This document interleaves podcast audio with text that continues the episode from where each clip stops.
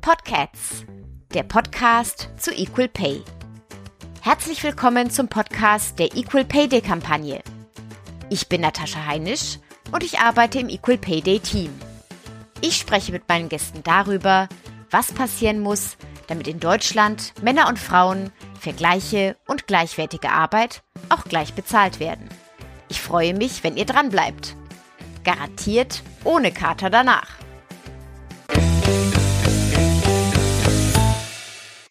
Ich habe mal ein sehr cooles Geschenk bekommen, nämlich ein kleines Comicbuch, das heißt Jonesy.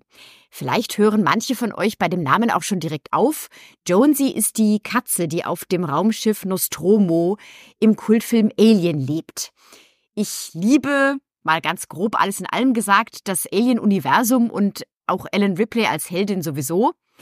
In dem Comic geht es aber darum, dass während die Besatzung der Nostromo einer bzw. eine nach dem anderen alle so nach und nach vom Alien gefressen oder sonst wie weiterverarbeitet werden, dass der Jonesy eigentlich einen ziemlich normalen Tag verlebt. Also der schläft ein bisschen, dann läuft er ein bisschen rum, dann jagt er an einer Stelle mal kurz einen Alienschwanz, der dann aber ganz schnell ins Dunkel verschwindet und am Ende wird er von seiner Ripley dann sozusagen zum Schlafengehen noch abgeholt und darf sich neben ihr in der Rettungskapsel gemütlich hinlegen.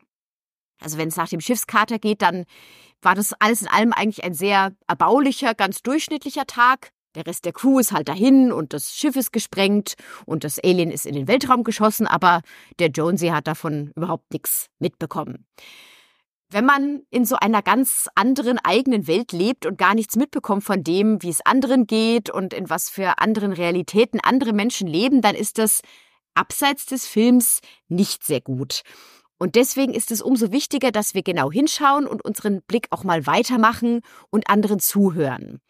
Deswegen freue ich mich ganz besonders, dass heute bei uns im Podcast Sibel Schick ist. Sie ist Autorin, Journalistin und Speakerin und ja, ich kann es kaum erwarten, mit ihr heute zu sprechen. Hallo Sibel. Hallo, danke für die Einladung. Ich bin sehr gern hier. Vielleicht kommen wir erstmal dazu, wie du zu uns gekommen bist. Meine Kollegin Lena, die macht bei uns den Bereich Presse und Kommunikation, die hatte dich für unsere aktuelle Kampagne als Testimonial angefragt. Und da hast du zwar direkt geantwortet, was natürlich super toll ist, aber du hast ihr geantwortet, dass du dich als Testimonial und auch in der Kampagne nicht so siehst. Warum ist es denn so? Ja, ich habe tatsächlich auch erst ein bisschen drüber nachgedacht, was ich denn überhaupt sagen würde, ja, diese Kampagne. Und das dann geantwortet, weil, also ich, während ich überlegt habe, gemerkt habe, irgendwie passt es nicht. Also ich kann mich zu diesem Thema nicht so kurz äußern, dass es gut geeignet ist für eine Social-Media-Kampagne. Also keine kurze, knackige Aussage, sondern ich hatte das Bedürfnis, mich irgendwie ausführlich zu erklären und das ist immer total blöd für Social Media Formate. Und ich habe aber auch gemerkt, dass ich dann halt sonst einfach etwas sagen müsste, was verkürzt ist. Das wäre auch nicht der Sinn der Sache. Aber ich finde halt äh, solche Kampagnen gleichzeitig auch wichtig und deshalb wollte ich halt auf jeden Fall im Gespräch mit euch bleiben. Deswegen ist umso schöner, dass wir jetzt nicht nur ein kurzes Testimonial, sondern dass wir dich voll und ganz für eine ganze Folge bei uns haben. Das ist wunderbar. Wir sprechen heute vor allem auch über dein Buch Weißen Feminismus canceln. Da sind ja direkt drei Wörter drin, wo die Leute sich an ihre Perlenketten fassen. Also weißer und Feminismus ah, und canceln. Ah. Sag doch mal was zu dem, zu dem Titel und wie, inwieweit du den vielleicht auch bewusst so gewählt hast. Ja, ja, also es ist bewusst gewählt, aber spiegelt eigentlich nicht so den Ton des Buches wider, muss ich ähm, selbstkritisch zugeben. Ich habe ehrlich gesagt auch nicht damit gerechnet, das war mein Arbeitstitel und ich habe nicht damit gerechnet, dass der, dass irgendein Verlag ohne Widerstand sich auf diesen Buchtitel einlassen würde, was aber genauso passiert ist. Es gab gar keinen Widerstand und ich hatte für mich zumindest halt gar keinen Grund, das irgendwie zu ändern. Allerdings war das, also ist es es für mich halt immer noch so, es ist eigentlich schon der Sinn davon, was ich in dem Buch sage. Ich rufe ja auf, das ist eine Intervention und ich rufe auf für einen Feminismus, der feministischer ist. Und dafür müssen wir eben den nicht so sehr feministischen Feminismus, der ja auch weiß ist, canceln. Aber ich glaube, weil mein Titel eben diese drei Begriffe beziehungsweise zwei, weiß und canceln, innehat, werden Menschen halt gleich panisch, weil das auch weiß erstens, das Wort weiß äh, sehr starke Emotionen hervorruft und canceln wiederum ein eigentlich ein rechter Kampfbegriff ist inzwischen. Und ich muss ganz oft erklären, was mein Titel bedeutet. Und das ist halt eben ein Aufruf tatsächlich, wie ich gesagt habe, um Feminismus ganz zu öffnen, damit er für mehr Menschen relevant ist, damit er stärker ist und damit, er zu einer richtigen, richtigen Bedrohung für den Status quo wird. Du nennst auch den Begriff Girlboss-Feminismus, den du auch kritisierst. Kannst du erklären, was, inwieweit sich das überschneidet, weißer Feminismus und Girlboss-Feminismus und was da vielleicht die Unterschiede sind? So, das Wort zu Girlboss ist ja auch sehr in, ich bin Unternehmerin, ich bin stark, ich bin powerful Girlboss. Aber was ist Girlboss-Feminismus?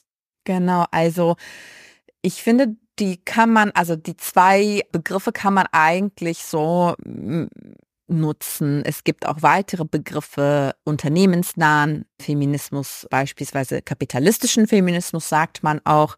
Und ich glaube, das sind alles Begriffe, die sich gegenseitig gut ersetzen können oder auch ergänzen können. Ich habe mich für weiß entschieden, weil mein Schwerpunkt im Buch Rassismus ist. Aber eigentlich ist der Feminismus, den ich kritisiere, vieles es ist nicht nur eins, es ist nicht nur weiß, es ist nicht nur Girlboss, es ist auch transfeindlich, es ist auch behindertenfeindlich und, und, und. Girlboss-Feminismus, das erklärt beispielsweise auch Nadia Shehade in ihrem Buch Anti-Girlboss, Kapitalismus vom Sofa aus äh, bekämpfen, kann ich auch empfehlen, ist Feminismus, der sich zur Aufgabe gemacht hat, Frauen auf bestimmte Machtpositionen im Arbeitskontext zu bringen, Darin werden aber eben keine Strukturen in Frage gestellt, die zu weiteren Ungerechtigkeiten führen. Also es klingt erst schlüssig, dass Frauen genauso viel Macht haben sollen wie Männer,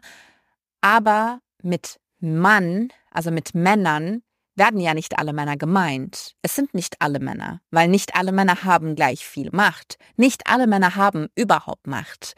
Also mit Mann wird auch ein ganz bestimmter Normmann gemeint, genauso wie mit Frau eine ganz bestimmte Normfrau gemeint ist. Und das ist auch etwas, was ich kritisiere. Es wird von einer Frau, von einer Normfrau ausgegangen, die eigentlich sehr privilegiert ist. Sie ist selbstverständlich von Sexismus betroffen. Allerdings hat sie keine weiteren Marginalisierungen. Sie ist nicht behindert, sie ist nicht chronisch krank, sie ist gut gebildet, akademisiert, äh, sie ist nicht trans, sie ist nicht von Rassismus oder Antisemitismus betroffen.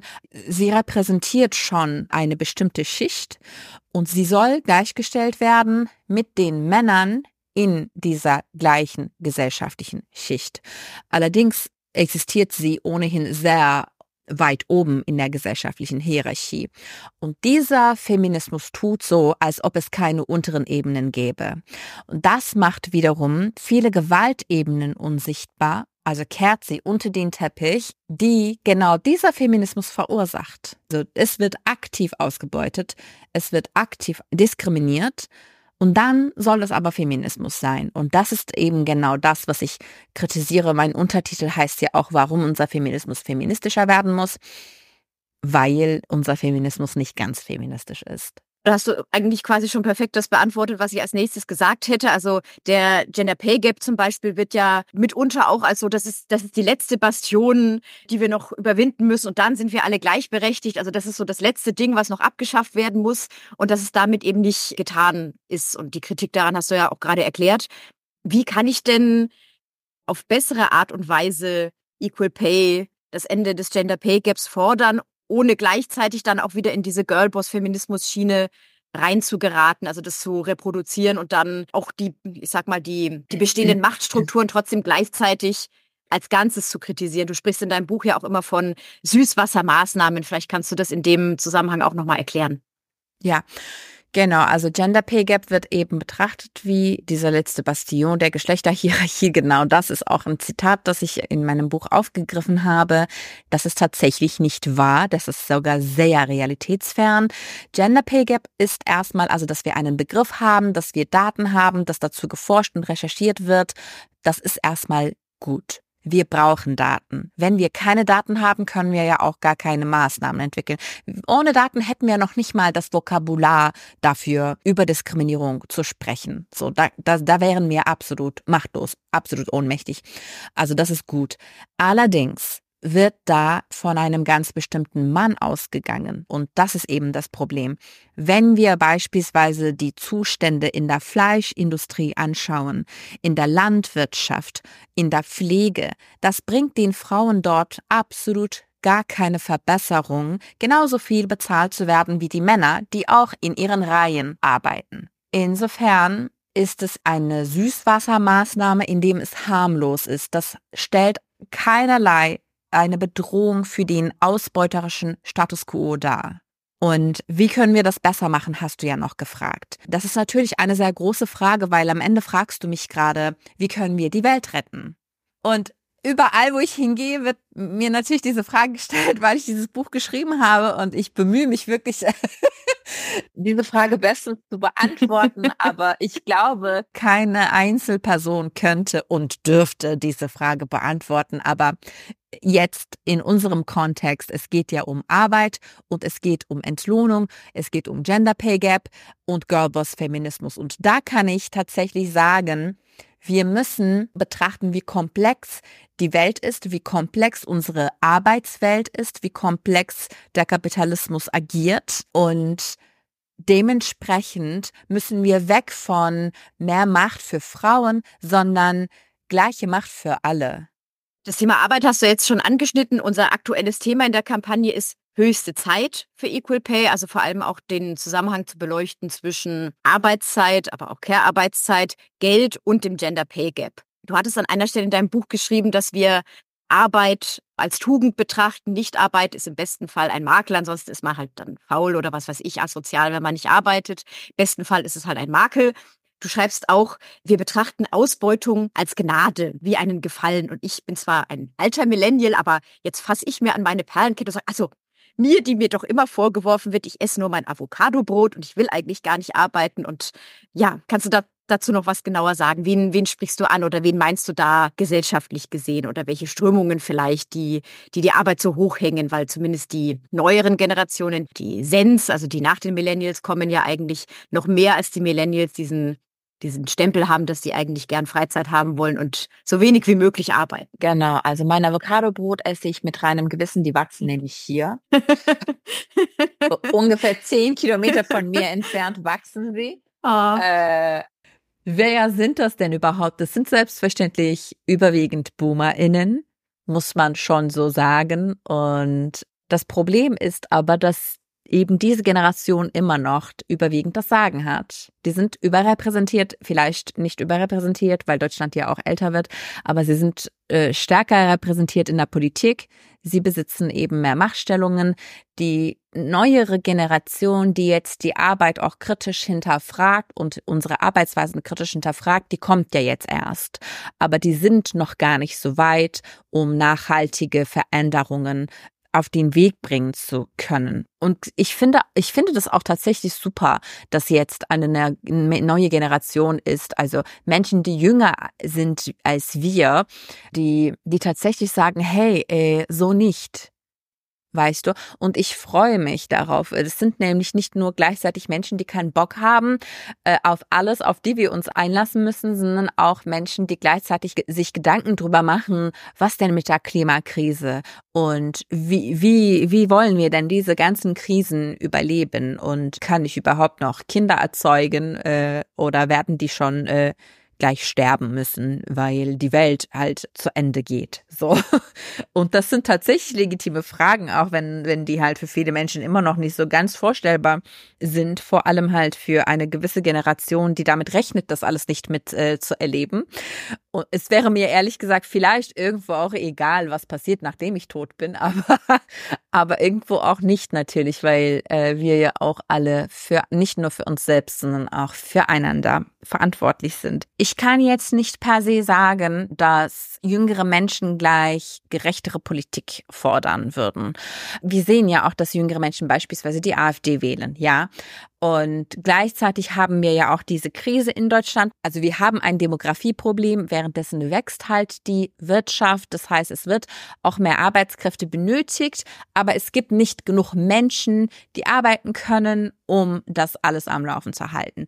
So, und dann wird aufgerufen, legale Migration von qualifizierten Arbeitskräften ermöglichen etc. pp. Und dann kommt irgendwie so eine AfD um die Ecke, total migrationsfeindlich.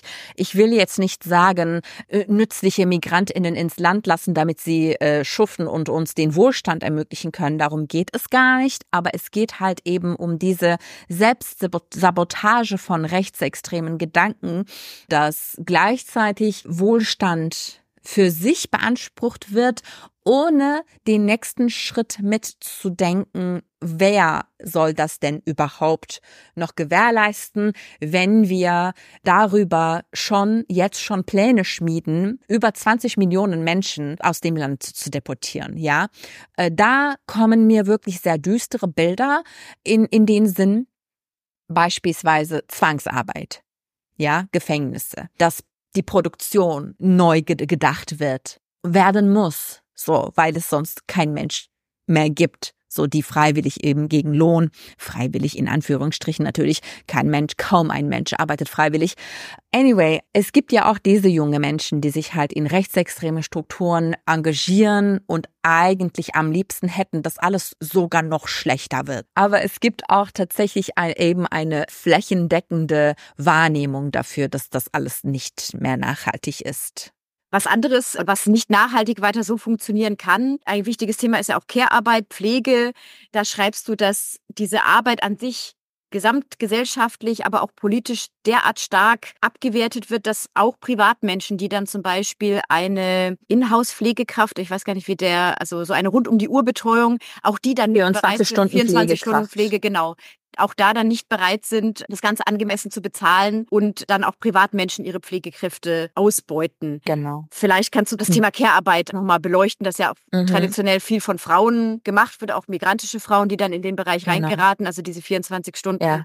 Live-In-Pflege, dann oft Frauen aus, mhm. aus Osteuropa, die das machen. Genau. Es gibt halt eben die WanderarbeiterInnen auch innerhalb der Europäischen Union. Ganz viele Menschen aus, aus europäischen Ländern kommen nach Deutschland mit Versprechen für menschenwürdige Arbeitsbedingungen, die aber nicht eingehalten werden in Deutschland. Die werden kriminell ausgebeutet. Und das ist alles legal. Ja gut, ich meine, das ist vielleicht alles nicht so ganz legal. Es gibt ja auch Fälle, in denen diese Arbeiterinnen dagegen klagen und auch Recht, äh, Recht erhalten und so und denen dann auch nachträglich etwas gezahlt wird.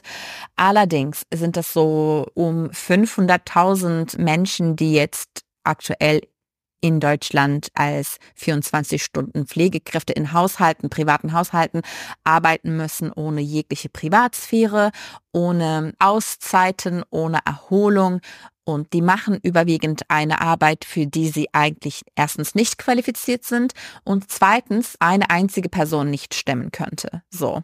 Mm, und natürlich hängt das halt mit gesellschaftlichen Wertvorstellungen zusammen. Wer macht diese Arbeit? Die Frau. Und sie macht das jetzt eigentlich kostenlos. Jetzt sollen sie auch noch Geld dafür ausgeben. Unvorstellbar. Und natürlich wird da erstmal mit, äh, erstmal geistig reagiert, ja. Also wie äh, etwas, was mir bisher halt immer kostenlos zur Verfügung stand, soll jetzt Geld kosten. Und das führt dann eben dazu, dass es ähm, so günstig wie möglich sein soll dann wiederum. Wenn es Geld kostet, kostet dann wenigstens so wenig wie möglich. Und weil wir, weil wir die Arbeit ja eben äh, als Tugend betrachten, weil wir davon ausgehen, dass Menschen freiwillig arbeiten gehen, was ja eigentlich gar nicht stimmt. ich so. finde es gut, dass das mal jemand sagt, dass die allermeisten müssen halt, weil es nicht anders geht. Es gibt schon, ja, ich kenne ein paar glückliche Leute, die wirklich dann mit Herzblut das machen und wenn sie 50 Millionen im Lotto bekämen, würden sie es immer noch machen, einfach weil sie es aus Liebe machen, aber bei den allermeisten ist es halt nicht so. Ich, ich mache meine Arbeit ausschließlich aus Liebe, aber weißt du was? Wenn ich es nicht müsste, hätte ich das vielleicht auch noch gar nicht gemacht. Ich muss es, ich kenne diese Dimension gar nicht, in der ich nicht arbeiten müsste. Das gibt's für mich gar nicht. Also deshalb kann ich auch ein bisschen schwer einschätzen, ob ich das dann machen würde, wenn ich es nicht müsste ich liebe meine Arbeit, aber ich muss gleichzeitig auch arbeiten.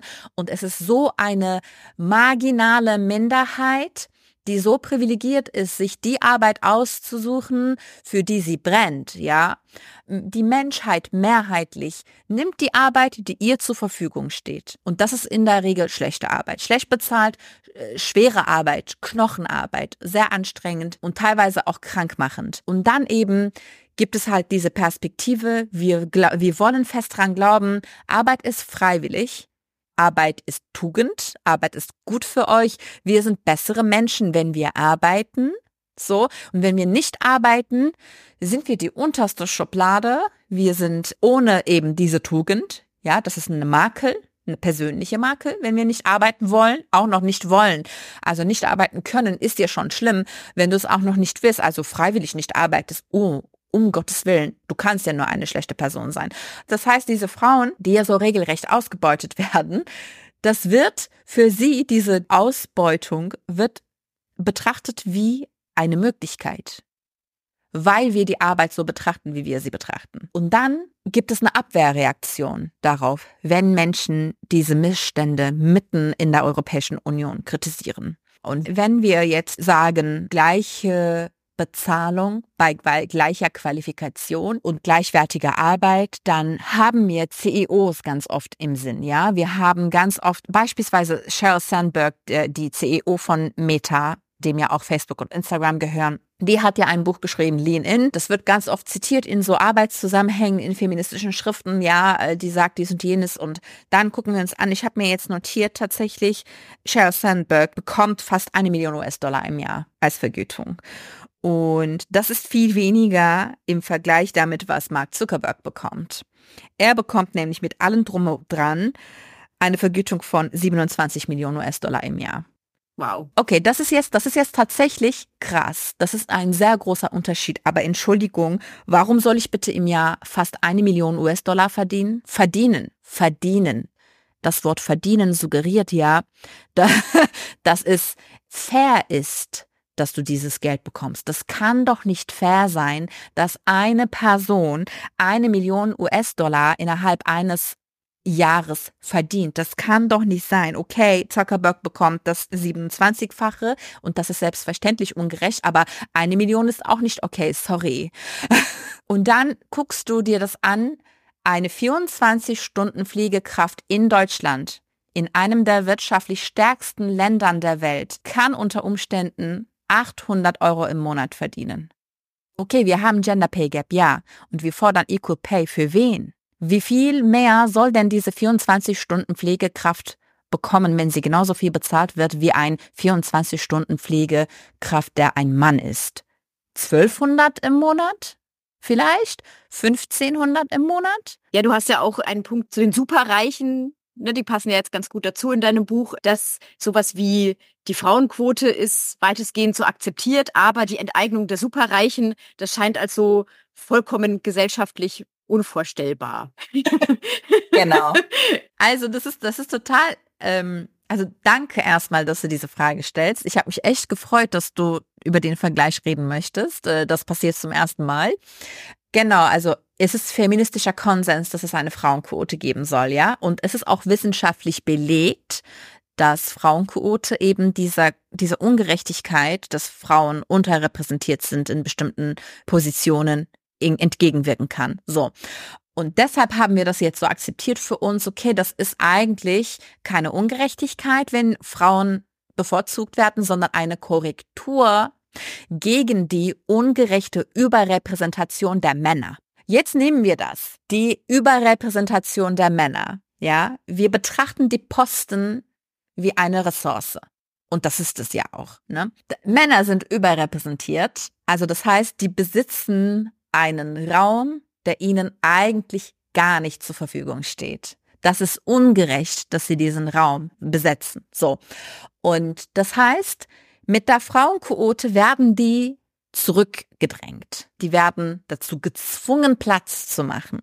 Und zu diesen Plätzen, die frei werden, werden dann halt Frauen hingestellt. Und das ist eine Maßnahme, mit dem viele Männer nicht einverstanden sind, was ja auch verständlich ist. Die müssen ja auch was abgeben dafür, die müssen aufgeben und das müssen sie, weil wir jetzt diese Maßnahme entwickelt haben, für uns eben ein Stück Gerechtigkeit herstellen zu können. So. Und mit Superreichen ist es ja auch ähnlich. Die besitzen etwas, was ihnen nicht zusteht. Kein Mensch in der Welt verdient so viel Geld. Kein Mensch kann mit Arbeit so viel Geld verdienen. Das ist unmöglich.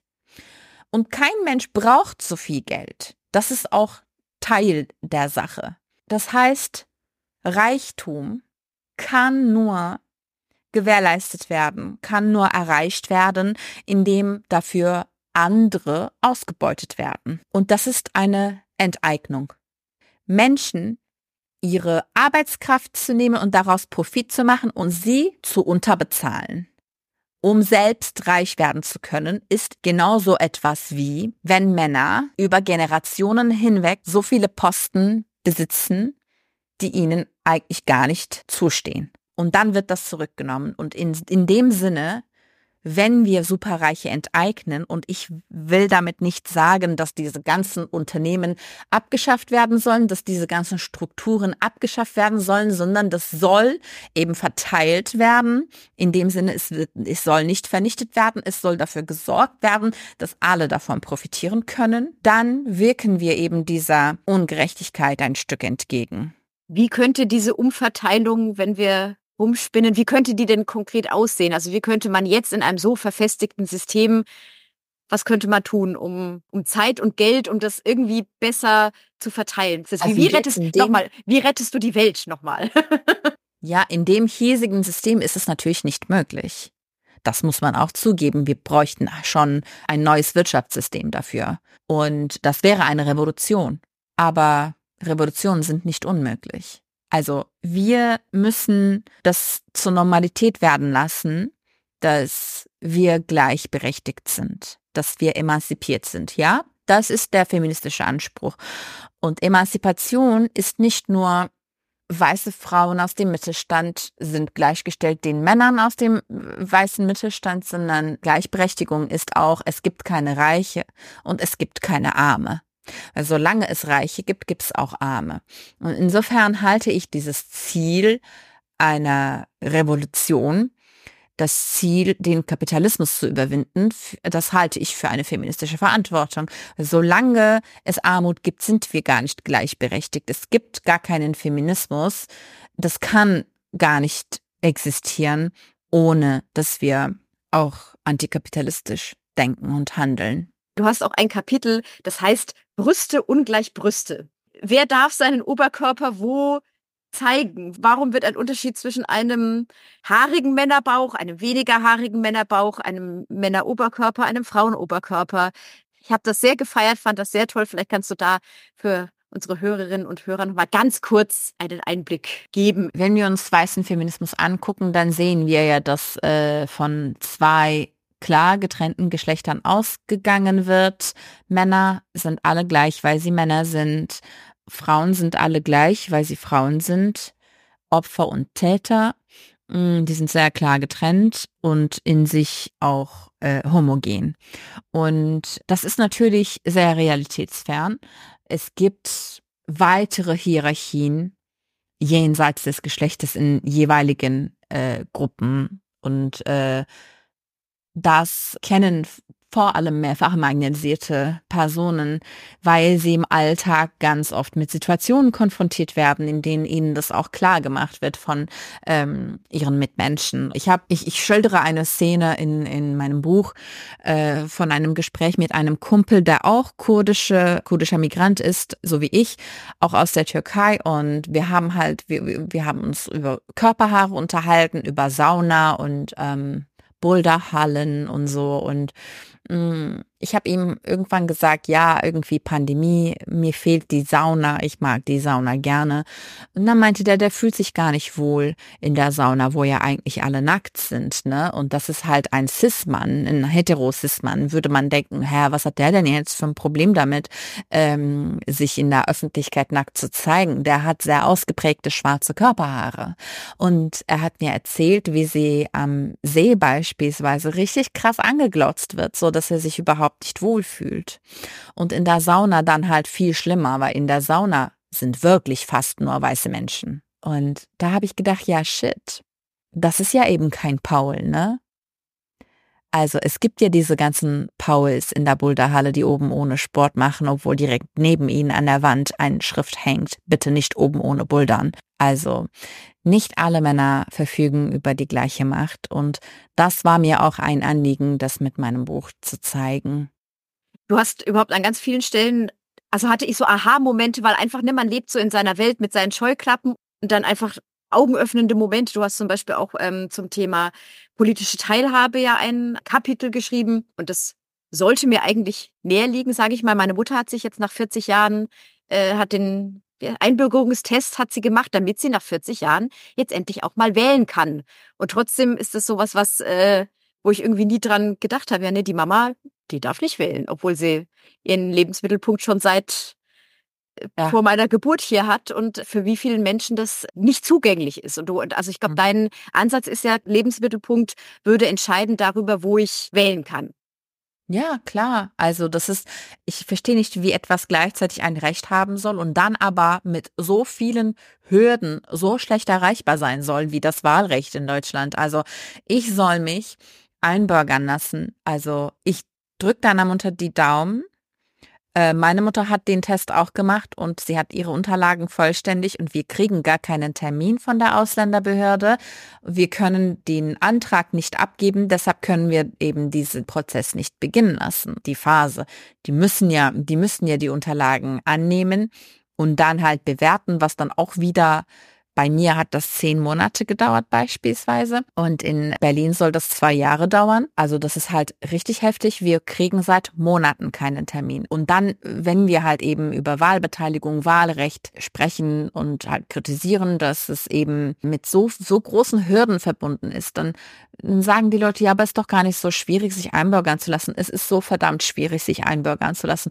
Auch jetzt mit dem neuen Einbürgerungsgesetz wird das nicht unbedingt sehr viel leichter. Das Problem ist nämlich, dass viel zu wenig Geld vorhanden ist für die Ausländerbehörden. Es wird nicht ausreichend investiert. Es gibt nicht genug Personal, es gibt nicht genug Ressourcen, deshalb können sie auch keine Termine anbieten. Es ist in Botschaften beispielsweise für Visumtermine nicht anders. Ich bin in der Türkei gerade und die deutschen Botschaften in der Türkei vergeben aktuell keine Termine für Visum. Insgesamt für auf Insgesamt. unabsehbare Zeit, ja. Ja, und ganz unabhängig davon, was für eine Art von Visum du beantragen möchtest. Und dann ist im aller Munde Migration der qualifizierten Arbeitskräfte. Wir wollen das äh, ermöglichen und dann irgendwie da äh, noch eine Werbung für Deutschland und was weiß ich sonst noch was. Aber es gibt auch dafür gar keine Termine in deutschen Botschaften. Also das sind halt sehr eben sehr große Hürden. Und ich finde, wenn, wenn etwas ein Recht ist, dann sollte das auch zugänglich sein.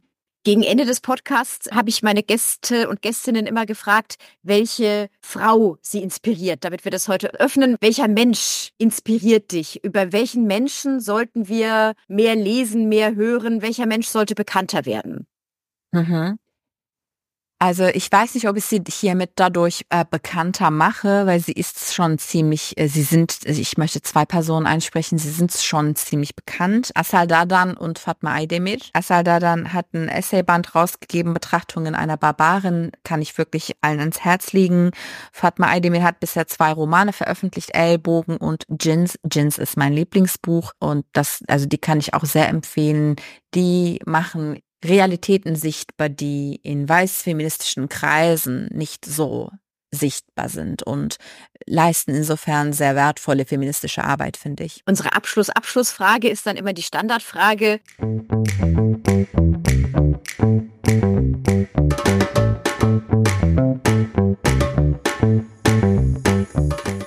Was bringt dich aktuell zum Fauchen? Und was bringt dich zum Schnurren? Beim Thema Equal Pay.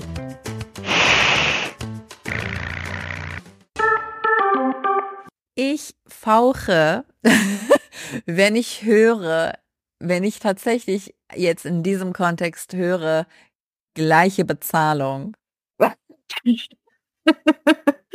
also, ich muss zitieren, Gleichheit in Elend ist nicht äh, ein feministisches Ziel. Was bringt mich zum Schnurren, wolltest du mich noch fragen? Genau, gibt, gibt es was, das dich zum Schnurren bringt in dem Zusammenhang? Junge Menschen, die das Ganze ablehnen. Ich habe mich wirklich sehr, sehr, sehr gefreut, dass du heute da warst, weil wir ja wirklich viel in diesem binären, ne, ist ja kein Spektrum, ne? Binär Mann, Frau und auch eben auf diesem hohen Level, sage ich mal, von Menschen, denen es eigentlich schon gut geht, platt gesagt. Also ich habe mich sehr gefreut, dass wir das heute öffnen konnten und mal andere intersektionale Aspekte auch in, in unsere Arbeit mit reinbringen konnten. Also vielen, vielen Dank dafür. Falls ihr da draußen noch Fragen haben solltet, dann könnt ihr uns die wie immer gerne stellen an info at equalpayday.de und uns wie immer auch sehr gerne folgen auf Social Media, wo wir unterwegs sind unter dem Hashtag EPD. Ja, dann sage ich vielen, vielen Dank an dich. Danke für die Einladung. Gerne und äh, tschüss an die Welt da draußen. Tschüss.